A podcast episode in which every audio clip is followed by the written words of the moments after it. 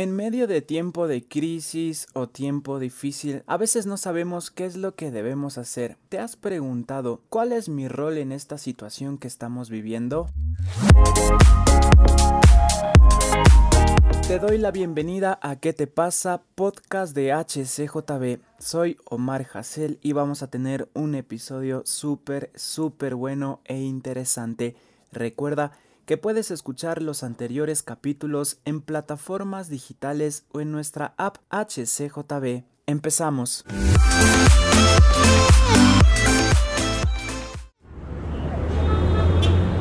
Y estamos en un nuevo episodio de ¿Qué te pasa? Podcast de HCJB hecho para ti. Tenemos un gran invitado, él es Giovanni Grandes, especialista en asuntos internacionales y políticos. ¿Cómo estás, ñaño? Bienvenido. Omar, qué gusto. Muchísimas gracias por permitirme este espacio. Siempre, siempre he querido y para mí la verdad es un gran privilegio pues estar aquí en, HCJB, esta radio que ha impartido durante tanto tiempo eh, sobre el amor de Dios y también pues ha contribuido muchísimo al desarrollo de este país y de Quito.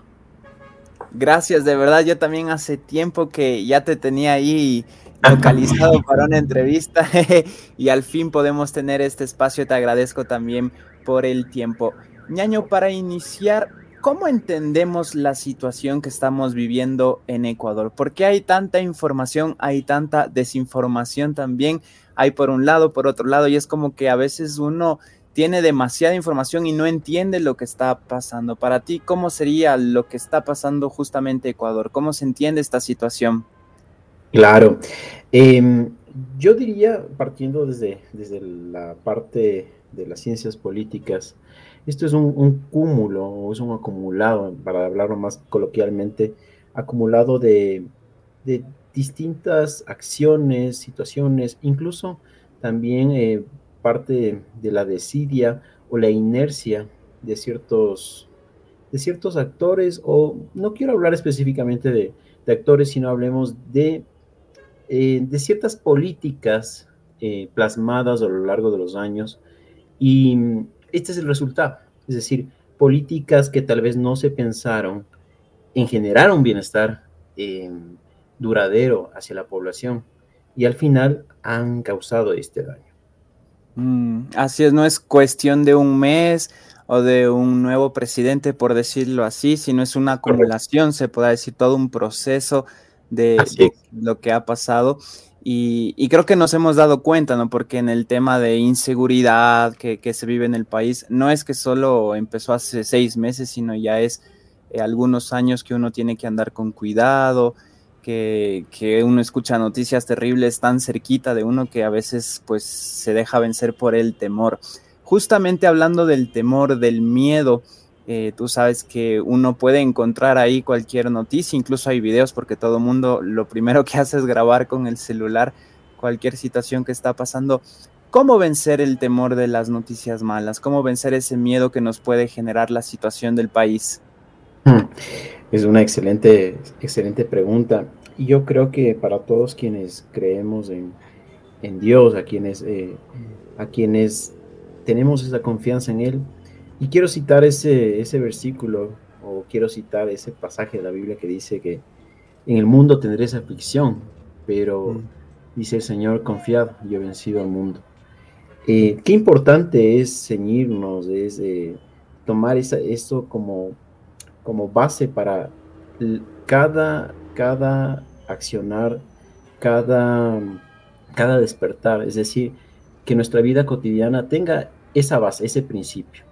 Eh, porque hoy, digámoslo, tenemos las ventajas de que tenemos un mundo totalmente o bastante eh, avanzado en tecnología.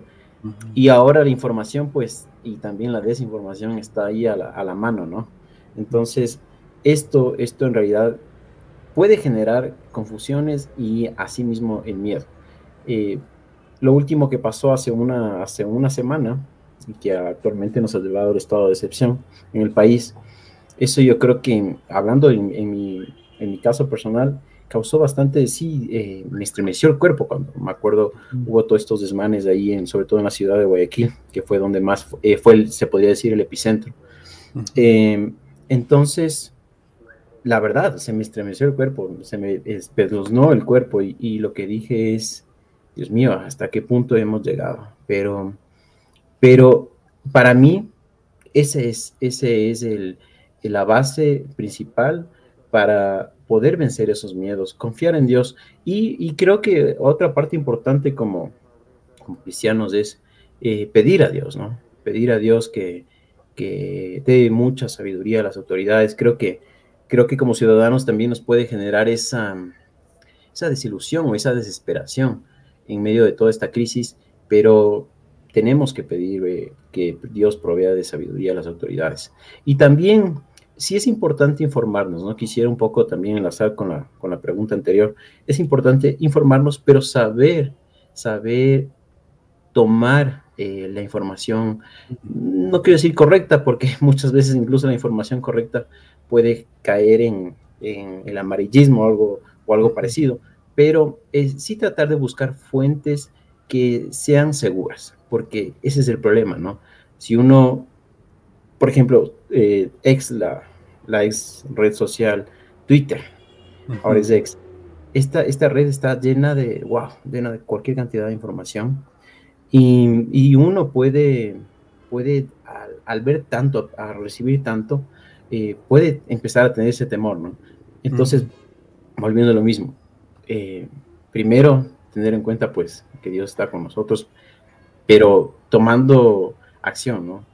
siempre tomando en cuenta que Él es nuestro pilar fundamental.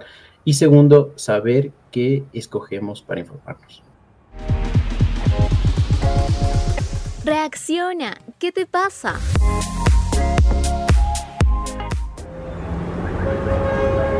Esta parte a mí me llega durísimo el escoger bien la información porque a mí me pasó exactamente lo mismo. O sea, hace una semana todo el caos que hubo, todas las noticias, incluso hubo muchas noticias falsas como lo del metro de Quito y cosas así, que uno se, asustaba más y más.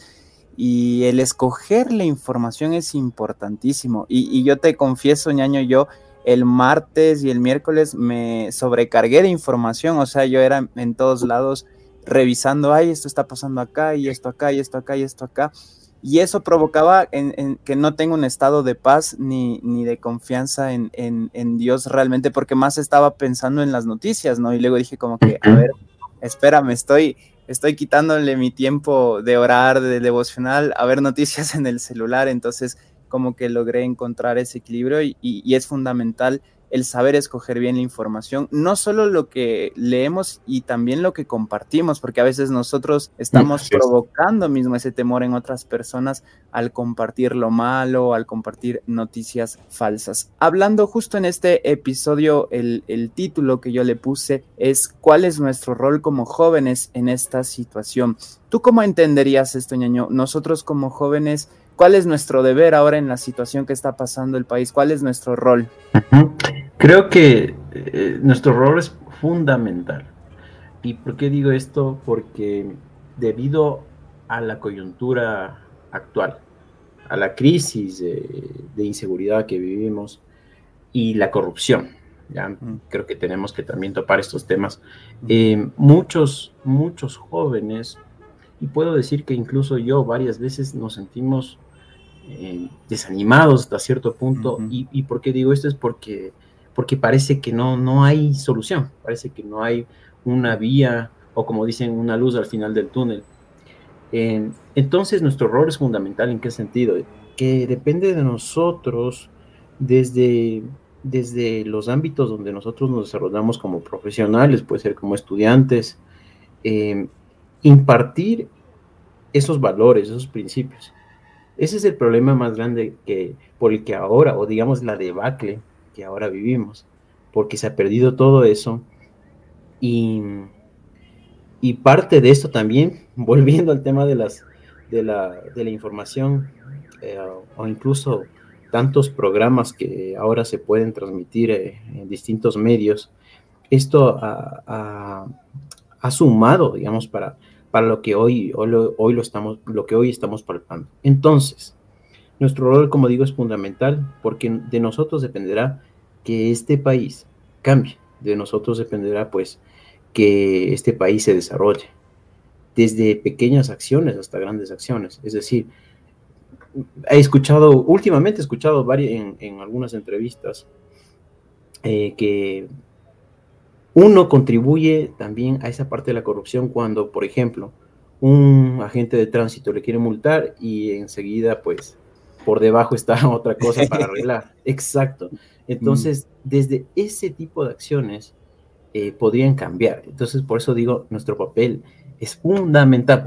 Dicen que los niños son el futuro de mañana y los jóvenes, bueno, nosotros somos, creo que los niños y los jóvenes somos el presente, porque, mm. porque claro, nosotros somos los que vamos a, claro, a tener esa posta, pero depende de nosotros que esto vaya para bien o para mal. Y esto que tú nos estás contando me recuerda una imagen que vi en, en, redes sociales hace algún tiempo de romper el ciclo, me acuerdo que decía que era si es que de una forma hace 100 años anteriores uno podría hacerlo diferente y justamente es estos temas de la corrupción, ¿no? Porque a veces uno sí está primerito ahí señalando al político y al incluso a alguna autoridad, pero cuando a uno le toca a uno, por decirlo así, uno se queda con el vuelto calladito, ¿no? Y estamos siendo parte de la corrupción, entonces esto es un desafío para nosotros para decir, oye, no, o sea, yo lo que estoy haciendo va, va a afectar a la sociedad y yo puedo romper este ciclo, puedo hacerlo diferente y así uno va impactando a los demás, a los compañeros en el trabajo, los familiares. Así que me encantó porque es esencial, o sea, lo que nosotros estamos haciendo es importantísimo para el país. De vez en cuando necesitamos que alguien nos diga qué te pasa. ¿Qué te pasa? Podcast de HCJB. Todos los jueves, nuevo episodio.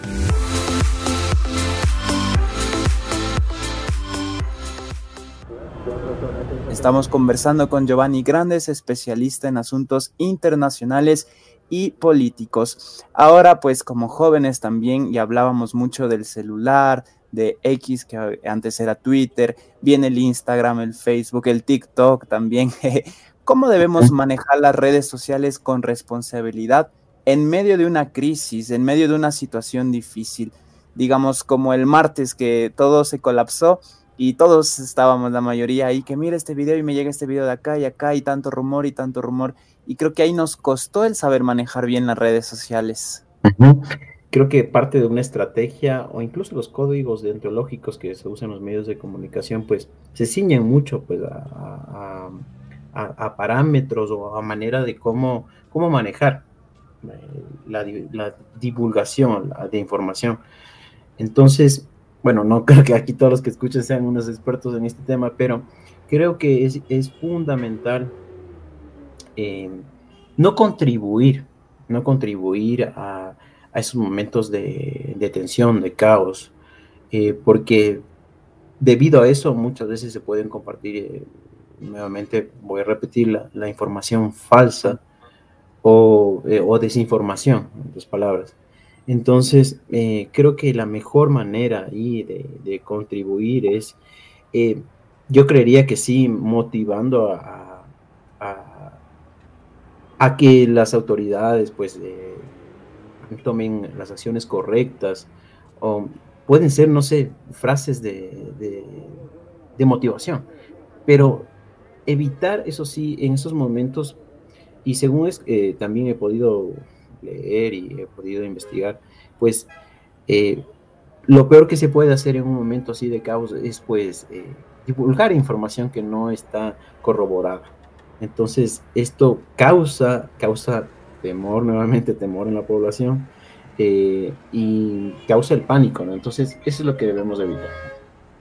Mm, estamos conversando con Giovanni Grandes y esto creo que nos da un despertar, un desafío, decir, ok, yo voy a marcar la diferencia, yo aprendo a usar esto, yo puedo reaccionar mejor ante cualquier situación de crisis que pueda estar pasando nuestra ciudad, nuestro país, incluso nuestra familia, nuestra iglesia, nuestro lugar donde trabajamos, para ser de ayuda, para ser algo diferente, para estar ahí, para motivar a los demás y no para contribuir en el hecho de, ay, todos con temor y como decías, a veces caemos hasta en el amarillismo y, y, hablamos de, de, solo lo malo, ¿no? Y incluso no sabemos bien ni tenemos las fuentes y estamos compartiendo estas noticias falsas. Ahora, ñaño, hay algo que nos pasa mucho nosotros, bueno, somos jóvenes adultos y, viene también generaciones más jóvenes. Y creo que está el, hecho de quejarnos mucho, ¿no? De que, ah, es que aquí y esto pasa así. Y inclusive es, es, algo que se va repitiendo, ¿no? Como que, ah, alguien se queja de que es que el país no sale adelante por esto, esto, y luego nosotros sí, y es que es terrible. Y solo vivimos quejándonos. ¿Cómo cuidarnos de esto de la queja y del reclamo?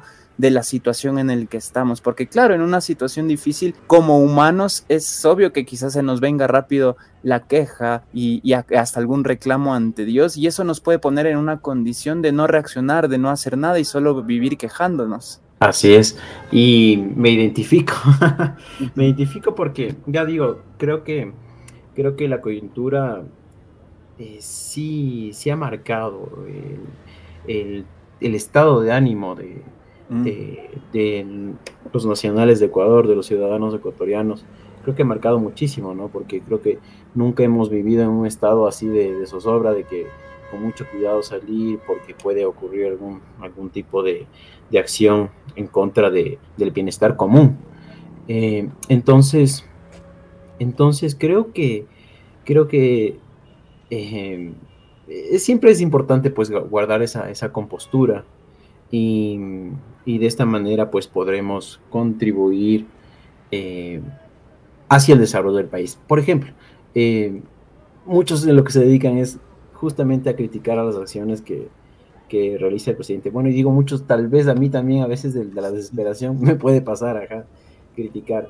Y, y, lo que, claro, como ciudadanos lo que queremos es ver ya la acción, ya queremos ver ya los resultados, pero todo toma su tiempo, ¿no? Entonces, eh, la, mejor, la mejor vía, la mejor, el mejor camino, la mejor dirección a tomar es, eh, pues no ser, no ser pesimista, sino nuevamente, pedir a Dios principalmente, pues esa sabiduría, tanto para nosotros como también para quienes están gobernando. Eh, y de, ya con esa base, pues continuar hacia adelante. Reacciona, ¿qué te pasa?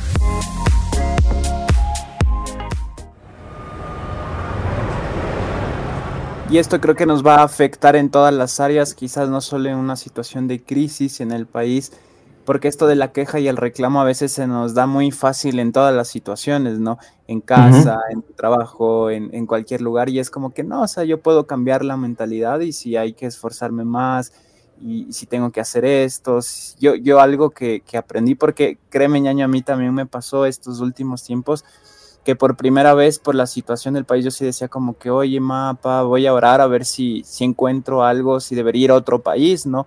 Y, y, que tampoco está mal cuando es un llamado y cuando hay buenas oportunidades, pero también entendí que el hecho de que estemos aquí por el tiempo que Dios quiera es para bendecir el país, para estar aquí en el país, porque si uno no lo hace, ¿quién lo va a hacer? Entonces eso es, como que me, me cambió la mentalidad, dije, no, sí, sí, tienen razón Claro que, tenemos que andar con sabiduría, con responsabilidad, pero sí quizás cambiar un poquito la forma en la que estamos entendiendo las cosas que van pasando. ¿Cómo demostramos como juventud, ñaño, que amamos a nuestro país? Creo que lo hemos mencionado a lo largo de, este podcast, em, contribuyendo desde nuestro accionar, desde nuestro proceder, impartiendo pues los, los valores y principios que, que tal vez puede parecer que se hayan perdido, pero yo creo que, como, como ecuatorianos, como ciudadanos, eh, los tenemos, los tenemos muy claros en nuestra mente. Y más que todo, eh, a quienes creemos en Dios, pues eh, siempre transmitir, transmitir esa paz, eso, esos principios, esos valores que, son muy importantes, pues para, para el acontecer, para y un y tener un ambiente de paz. Eso creo que es importante. quiero, mencionar, ahorita recuerdo, no, no recuerdo exactamente quién dijo esta frase, ¿no? Pero hay una frase eh, que es bastante conocida y dice que el pesimista se queja ante la adversidad, más el sabio ve en esto una oportunidad. Mm. Entonces, creo que pues tenemos que, a pesar de, la adversidad, pues ver con buenos ojos, con ánimos para poder seguir hacia adelante. Así es, incluso, y, y, me llega full esta frase porque yo he aprendido que cualquier situación difícil se puede convertir en una oportunidad para crecer, ¿no? Y partiendo de la fe, creo que ahí la fe es muy probada. Es muy fácil tener fe cuando todas las cosas salen en orden, ¿no? Pero cuando empiezan a haber cosas en nuestra vida difíciles o pruebas o algún silencio por ahí que, que de seguro me entiendes, es como que ahí la fe se va probando más y va aumentando, ¿no? Y va llegando a ese siguiente nivel. Año, te agradezco muchísimo por este tiempo, ha sido muy, muy bueno y, de verdad que nos sirve un montón. Y para finalizar, algún compromiso que tú quieras decirle a los jóvenes, alguna invitación para todos los que nos están escuchando. Eh, sí, claro que sí. No se desanimen, hay siempre, hay siempre que ver el, lo positivo, como dicen en frases más, más eh, coloquiales, lo positivo de la vida. Siempre, siempre hay que ver lo positivo que tenemos al contar con ese respaldo de Dios. Ese ha sido mi, mi, fortaleza. También lo he, pasado he pasado momentos difíciles, como bien lo acabaste de mencionar. Y esos, esos momentos, pues, es donde se prueba la fe y donde creo que ponemos a, práctica la palabra, eh, la palabra que es ser resiliente. Y la resiliencia, pues, es eh, buscar eh, en medio de la dificultad esa, esa vía, esa solución para poder alcanzar los objetivos. Entonces, esa sería mi recomendación. Y es lo que tenemos que tomar, creo que nos desafía a todos y nos motiva a hacerlo, ñaño. De verdad, muchas gracias y de seguro te vamos a tener en otro episodio de ¿Qué te pasa? Gracias. A ti, muchas gracias. Un abrazo a todos.